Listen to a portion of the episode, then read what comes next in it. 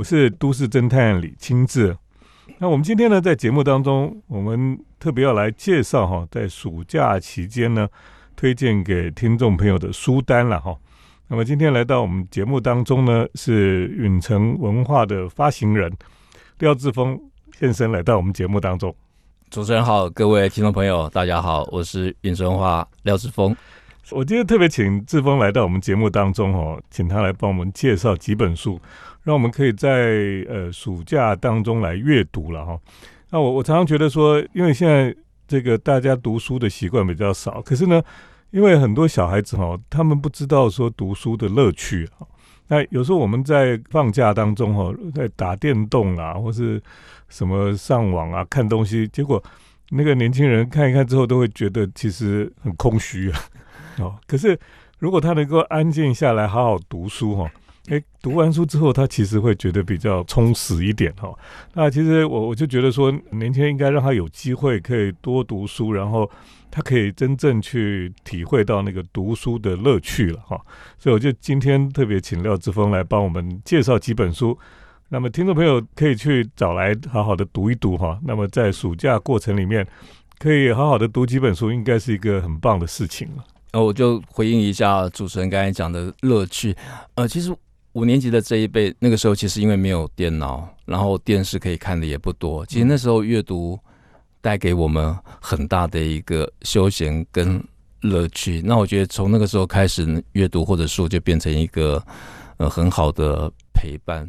那我后来想，我自己做出版，因为我做出版三十三年了，我觉得可能那个阅读可能是一个。很早就种下的一个基因，然后让我还可以持续跟他维持一种比较像朋友的关系，我觉得还蛮幸福的。那今天为了上这个节目，我还特别挑了几本书。那允城文化它其实成立四十年，比较是以人文学术的出版为主，但是我觉得暑假比较让大家有一个压力跟一个惧怕的感觉，所以我先挑。我今天挑的第一本叫《坐南朝海》啊，那这本书的。作者叫谢世渊，呃，谢世渊老师他本来是呃台南呃成功大学历史系的教授，那后来出了这本书没多久，他就被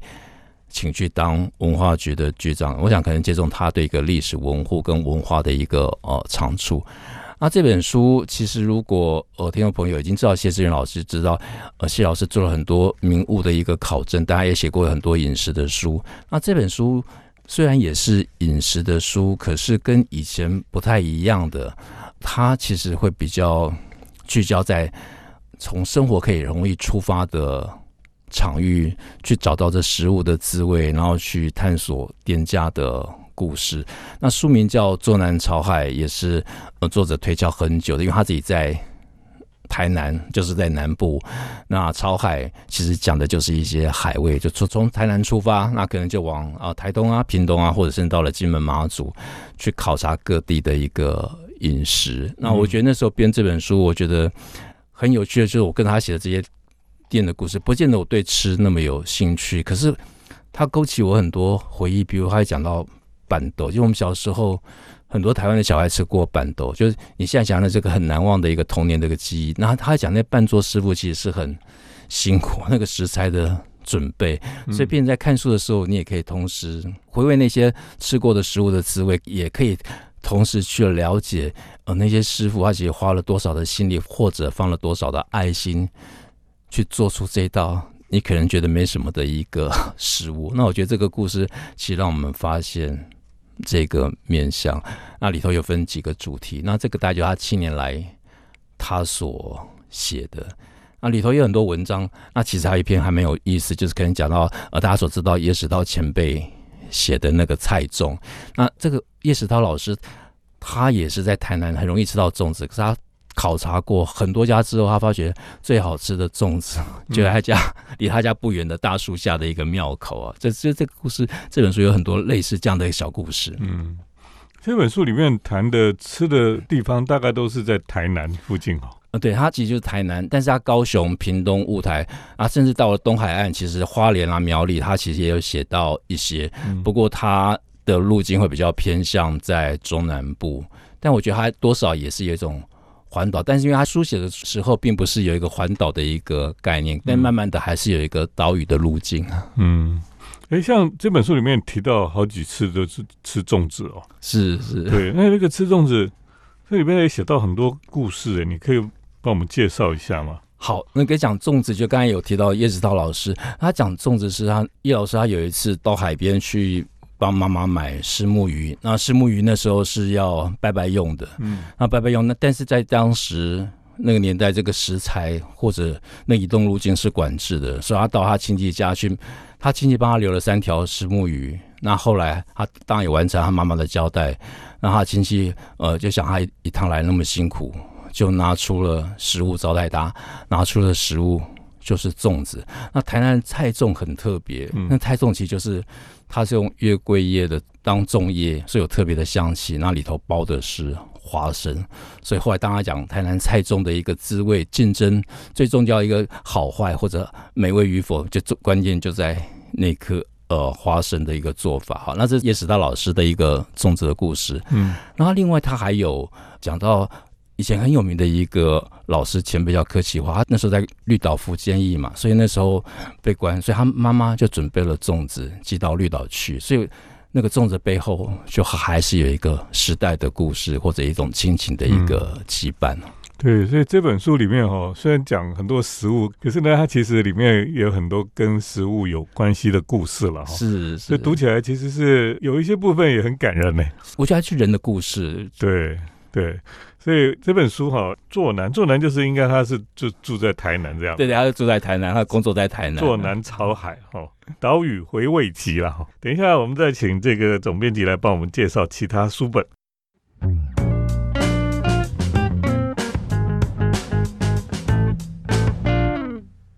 欢迎回到我们建筑新乐园节目，我是都市侦探李清志。好，我们今天在节目当中呢，我们特别邀请到了允城文化的发行人廖志峰来到我们节目当中，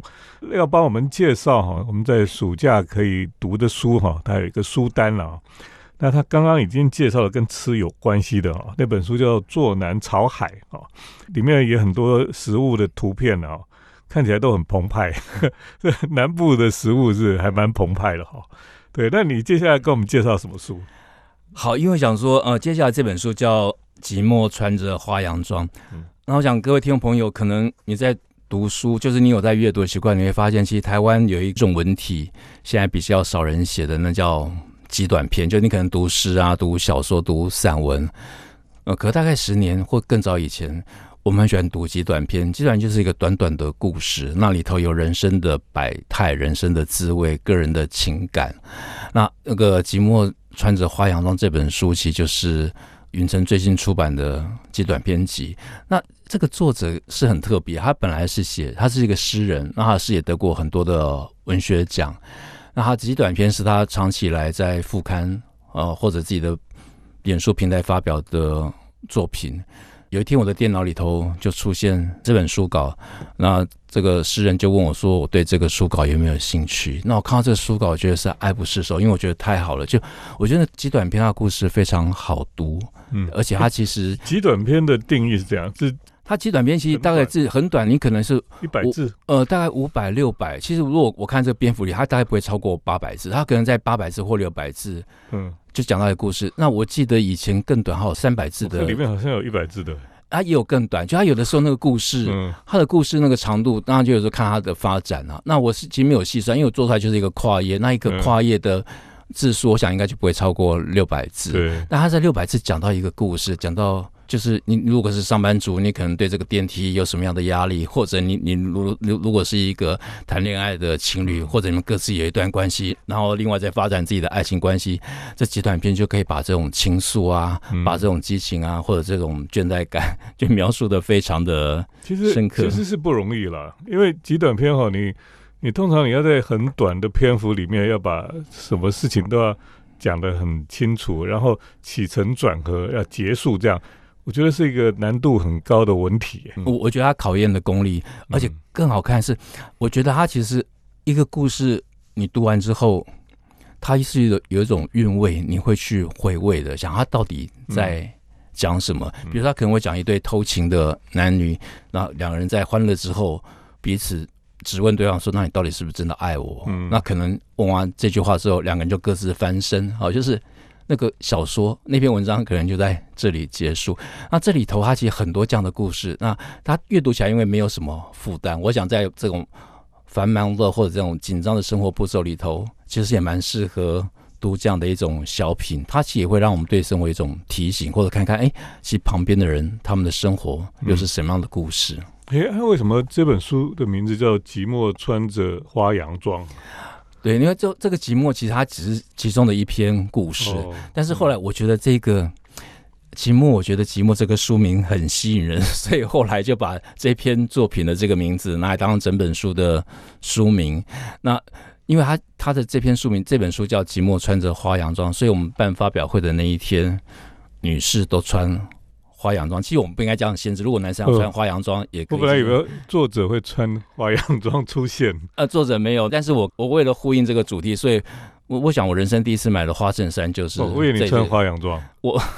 我觉得我我如果穿花洋装，那个布料可能要浪费比较多。后来想我在这边那个勇气，所以我就买了花衬衫跟这个主题呼应。啊，我觉得那样的一个晚上颁奖发表会，大家穿着花洋装跟花衬衫，我觉得来其实办个发表会还蛮欢乐的。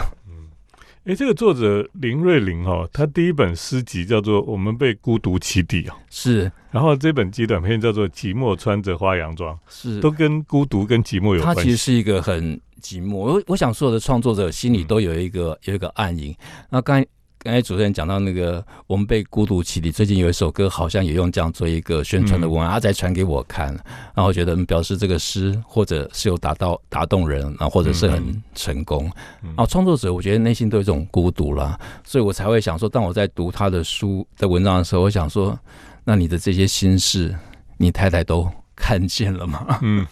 他所以这些他写的东西是 fiction 呢，还是他生活里面的感触或什么？我觉得，如果照那么写实的一个程度，事实上，我觉得他应该生活是有所本的，只是故事不一定他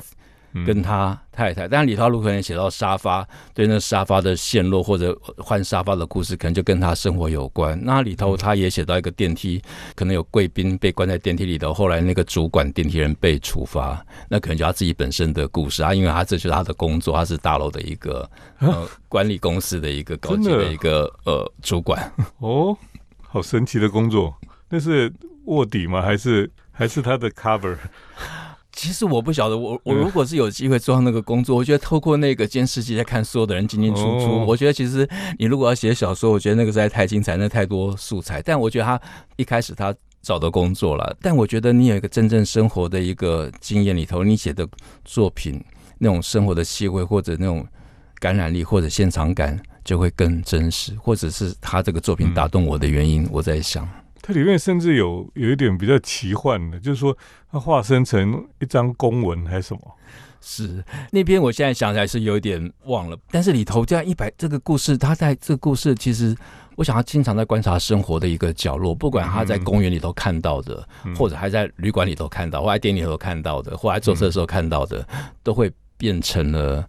他的故事题材，那科幻的部分这里头有，但是比较多的，我觉得还是在写实的部分。而且我觉得特别爱处理这种成年男女的这种情感的一个纠葛，或者一个对生活的一个现状抵抗，或者一个 呃控诉也好，我觉得那部分其实还蛮有力量的。嗯，好，这是这个呃总编辑给我们推荐的哈，第二本这个暑假可以来阅读的书了哈，叫《寂寞穿着花洋装》。那我想这极短篇就是也读起来不会有太大的压力哈，是，就是其实你要读就读个一两篇也可以，或是你每天读一篇也是可以。对，因为暑假很长，如果你有两个月的暑假，你就想一天读个三四篇，其实也不错。然后读完了暑假就过了。是，所以这是呃林瑞玲写的《寂寞穿着花洋装》。等一下我们再请志峰来帮我们介绍。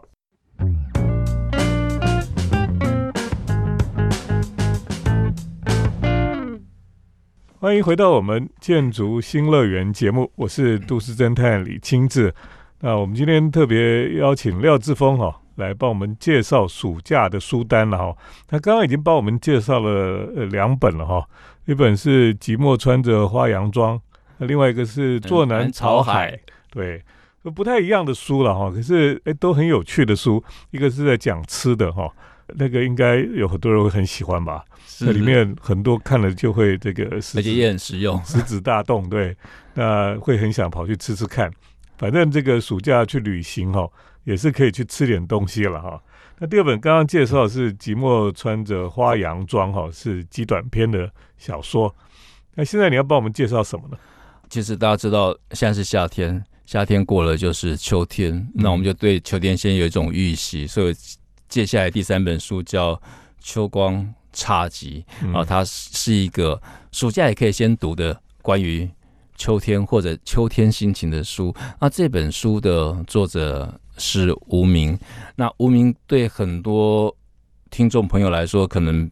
陌生，可是对五年级的文艺青年来说，呃，这个名字其实呃是一个蛮厉害的一个作家。我在大念大学的时候，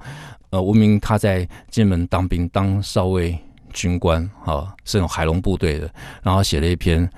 太武湖畔的城市，得到。时报的散文奖首奖，当年要得到文学奖的首奖，真的也非常不容易，所以我就对他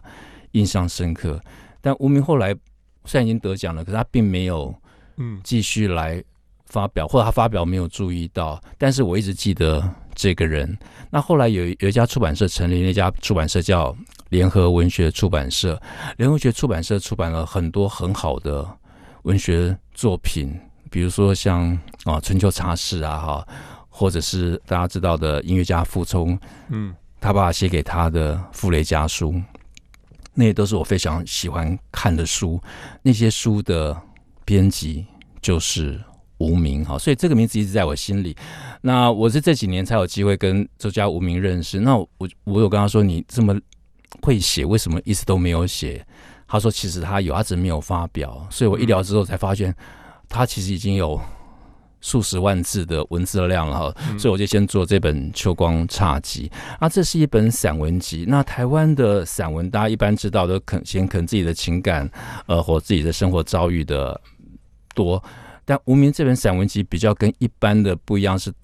它比较像我们以前哦，就读到一些法国的思想家那种随笔，比如像蒙田随笔，他可能就。一篇文章就谈一件事，那那文章的长度就会比较长，有点像是一个小论文，但是它也没有像论文的那么用那么严谨的一种学术的用语，但是他就是会清清楚楚讲一件事情，所以我我觉得他这本书里头会提到很多跟我们生活其实有关的，那也许有兴趣的朋友可以来看。他比如还讲音响啊，他会讲他对音乐的赏析。那他自己在家里架设音响，他会告诉你他架设音响的时候他遇到哪些事情。然后他自己很喜欢写书法，他也会跟你讲他在写书法的时候，他用到哪些非常特别的宣纸，要去哪边找纸，然后用用到哪些毛笔，用什么材料。然后他自己也喜欢游泳，他会写到三铁运动。那他也会写到刚刚我讲的，他本来从一个连文学的编辑，为为什么后来遭遇什么样的一个人生的打击跟挫折，他决定回到学校 当老师。他把这段秘辛也写出来。什么挫折？呃，他就觉得呃，因为我们刚才提到，呃，我忘记是哪一个艺术家，嗯，哎，好像就是傅聪。对，傅聪来到台湾来演出的时候，他老板。张宝清女士要他去接那这个这位音乐家，然后到会场去，大家一起聚餐嘛。嗯。但到会场去，因为那在会场表演之前，当然有个聚餐，但那个聚餐的那个座位还是有限。那当然，这个编辑他就负责接送，当然就没有他的位置。那所以他就到外头去吃面。那那天下雨，嗯，那他在在路边的面摊上吃面，那就说那个面那碗面越吃越大碗。他也不晓得那个是雨还是他的泪水，就是那一天，他就决定他要回到学校去当老师，他要去完成他的博士学。他说：“我再也不要接受那种被考核的这种工作。”嗯，所以读到那篇的时候，也是有很大的一个触动。嗯，哎，他书里面为什么也讲很多他当兵的事情？因为散文里头，他其实还是有难免有自身的回忆，比如他回忆他妈妈啊，回忆妈妈讲他家族的。故事，因为其实这样一个文学院的一个男生，比如像我，我们大家就比较瘦弱的，比较苍白的，有时候会当那种稍微的排长，也这种特别的部队有特种的训练，就那种体格好，要要特别的经过的磨练，然后其实有很多的一个男性的那种挑战哦，所以他会特别写这段，我觉得他对他的人生经历来说也是蛮特别的。可是我觉得他写那段也表现出他的个性其实非常刚毅。我看后来在骑脚踏车来做各种运动，他也是一个不服输、不认输，就是还是当年的那个少尉排长一样的那种剽悍。所以这个秋光侘寂是不是有点在形容他其实人生到了秋天了哈？其实嗯，没有错，主任讲的完全正确，就是。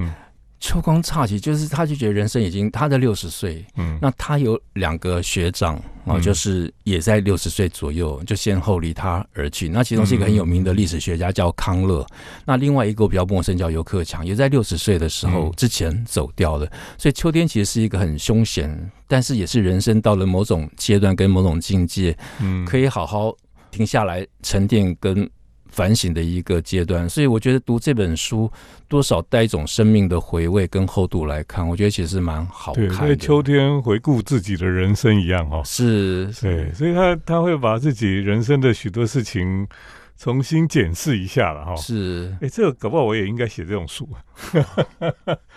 好，这个是志峰给我们介绍哈，另外一本就是《秋光侘寂》哈，这个是吴明他写的一本书了哈，这本书也是非常有趣哈，这个应该在暑假当中呢，听众朋友可以来读读看这本书。那等一下我们再去请志峰来给我们介绍。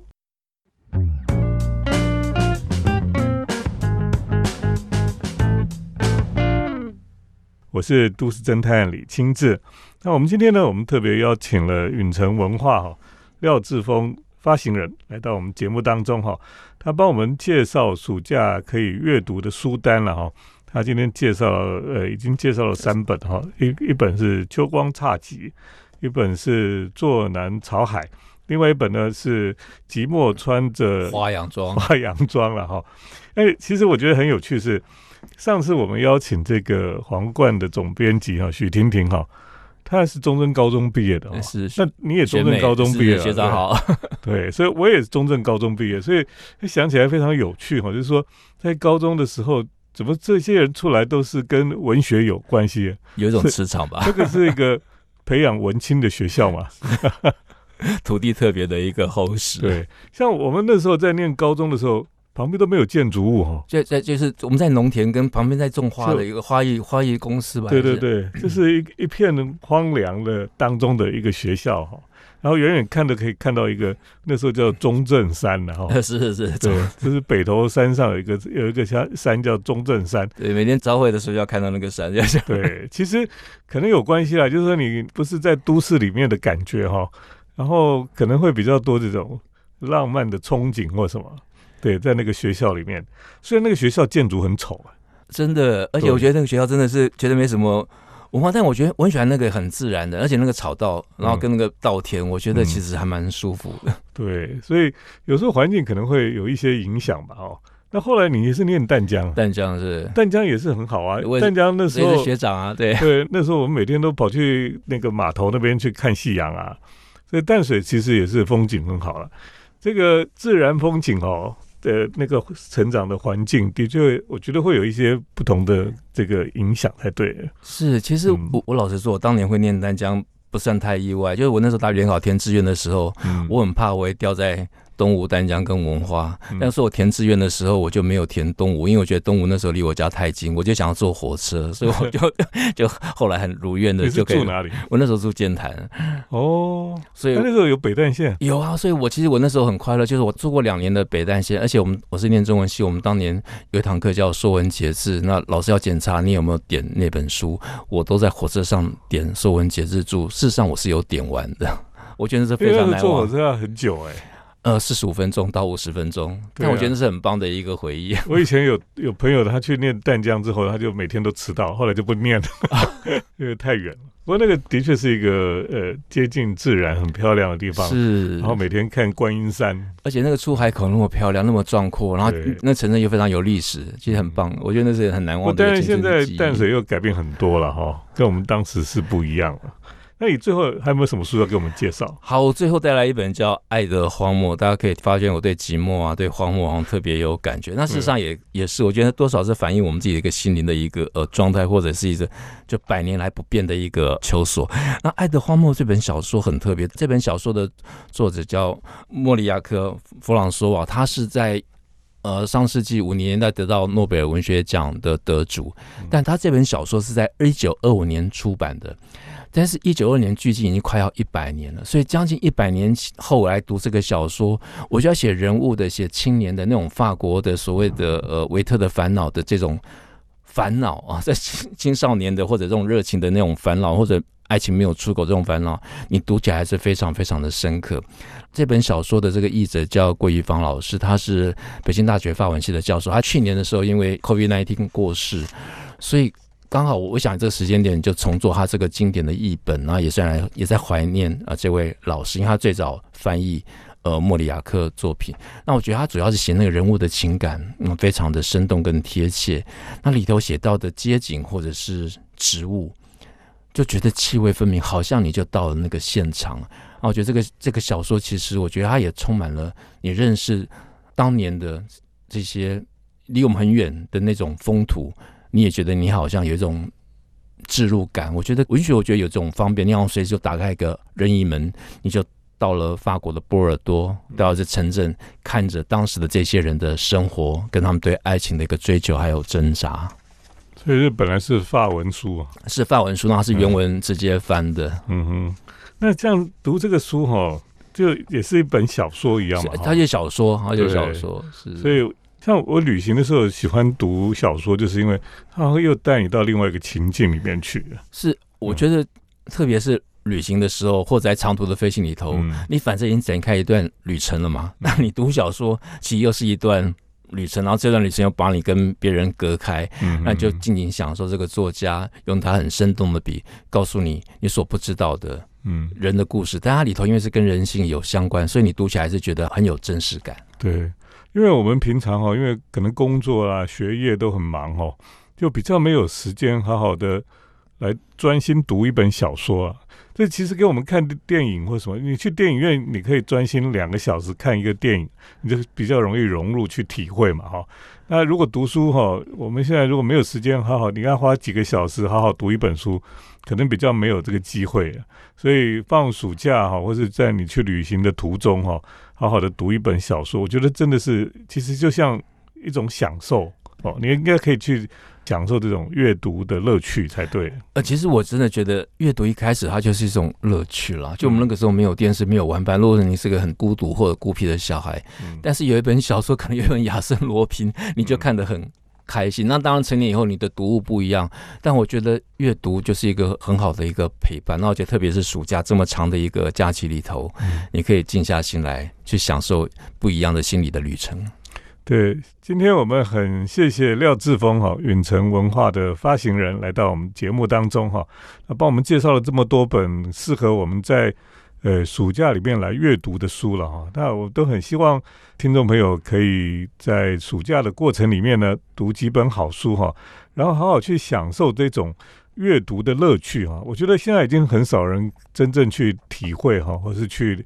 感受到这种阅读中的乐趣了哈。那我也觉得，特别是我们年轻的朋友们哈，应该好好的在暑假里面呢，呃，利用时间就。好好的读几本小说啦，或是这个诗集等等的哈，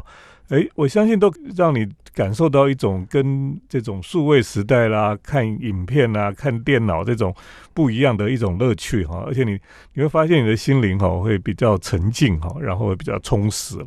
好，今天我们谢谢志峰来到我们节目当中，谢谢谢谢主持人的邀请，谢谢。接下来呢，我们是呃都市侦探的咖啡馆漫步单元。都市侦探的咖啡馆散步，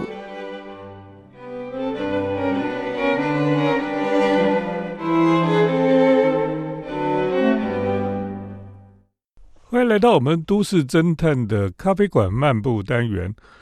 我是都市侦探李清志。那么我们今天呢，跟大家来介绍哈，通常是很少咖啡店的一个地方哈，就是在四林夜市这个商圈了哈。那我们知道，四林夜市这几年都是观光客去的地方哈，就是吃小吃啦，吃台湾的很多的有名的小吃这样子。可在这边，你想要找到一个地方好好喝杯咖啡哈，真的比较难的哈。那这几年呢，这里居然有了新的咖啡店啊，四林夜市呢有很多好吃好喝的小吃了哈。那每一次我去那边哈，包括吃什么烧饼啊，吃臭豆腐啦，吃什么呃好吃的，真的有一些是现在就比较多观光客去吃了哈。那么像藕啊蒸啊等等的，可是呢，有时候你会觉得说我吃了小吃，很想喝杯咖啡，这里就是缺乏一间可以悠闲喝咖啡的地方。那最近出现了一家新的咖啡店啊，那么这家咖啡店呢，就是绿河咖啡了。绿河咖啡呢，本来是在新店那边哈。呃，在沿着黄河路那边一直去哈，就可以到这个绿河咖啡。这个绿河咖啡呢，呃，前一阵子哈也是非常的热门哦，热门到几乎去都没有地方，都要排队才进得去哈。它是一个小小的房子，呃，人家就说哦，这个绿河咖啡在新店那边哈，真的是很有京都的味道了哈。去那边喝咖啡，好像去京都一样。那绿河咖啡呢？就来到了士林夜市这个小西街一栋非常老的小房子哦，里面开了一家店哈，为这个混乱拥挤的士林夜市的地区哈，开创了一处可以休憩的一个绿洲了哈。那的确哈，这个老房子的屋瓦哈，被换成这个部分就变成透明的浪板，让这个光线呢就可以倾泻而下。所以那个原本老房子就暗暗的哈，变成亮起来，为这个老房子带来了光明跟新的生命。这个优雅的内装呢，加上浓厚的咖啡香哈，让人进去之后呢，身心就可以安静下来。你可以想象哈，在士林夜是这么嘈杂人群哈，这个非常拥挤的一个地方了哈，你可以找到一个地方走进去之后呢，啊，终于可以安静下来那种感觉哈。是很特别的了哈，所以呢，我觉得这个绿河咖啡哈，在士林夜市出现哈，我觉得对很多人来讲是一个救赎了哈。那么绿河哈这个名字哈，在小西界这边设点哈，其实是很有意义的哈。为什么呢？因为这个地方哈，可能很多人不知道哈，这个四林夜市在这个慈贤宫这边的前面哈，本来就是一个广场，广场就变成市场，市场呢。其实以前的庙宇哈，经过这个广场对过去都是河流的，因为呢，前的人哦就坐船到这个这个庙前广场上岸了哈。呃，如果你去淡水也是淡水这个中正路的庙哈，前面本来也是一个广场，那就是就可以面对这个河流。可是呢，那个广场后来就变成菜市场啊。绿河咖啡哈在士林夜市呢，我觉得非常棒，就是它提醒你哈。其实这附近本来是有河流的啦，哦，因为绿河的这个新店这边的店哈，它前面也是河流。那么绿河在小西街哈，士林夜市这边的店哈，啊提醒你说，原来前面是基隆河的，可是后来呢，基隆河被填掉了，就是变成现在所谓的基河路了哈。所以我觉得绿河绿河咖啡在这里开店哈，就重新提醒大家哈，这里原来是可以看到河流的哦。哦，所以在这边喝咖啡哈，就可以想象说，过去这里哈是有一条河流哦，在基河路这个地方，原来就是基隆河的基隆河的一个小支流了哈。这个小支流呢，一直到建潭这个地方哈，我小时候还真的看过，在小时候真的看过，而且呢，当年哈，因为士林夜市这边白天就是市场，他们都把这些脏兮兮的。士林市场的垃圾哦，都倒到河里面去了，所以后来呢，他们就把这个河填掉了啊，这还蛮可惜的。因为呢，以前这个河哈一直通到建潭，我们知道建潭就是本来应该有个潭才对，可是后来都填掉了啊，填掉以后就盖房子。可是呢，因为它是填河流盖房子哈，所以基河路以前房子还整个被地层不稳定哈，所以还沉陷下去哈。以前这边有盖一个金鸡广场，居然陷到土里面去了，所以很丢脸啊。不过现在应该土地就比较扎实了，因为已经多年过去了，所以呢，就现在盖的房子就不会沉下去了。不过呢，这个绿河哈这一家咖啡店就提醒大家，原来这边是有一条河的哈。基河路其实也是提醒大家，这里本来是不是路，是一条河，所以叫做基河路了哈。所以大家现在如果有机会去士林夜市，就可以去绿河哈 Green River 小溪店哈，去喝喝咖啡啦。呃，我觉得很棒，去夜市吃吃小吃哈，哎，居然可以去这边喝咖啡，我觉得是一种很棒的一种感觉。今天跟大家介绍了四零夜市新开的咖啡店哈，谢谢听众朋友今天的收听，我们下礼拜再见。城市的幸福角落，来杯手冲单品，享受迷人的香醇世界。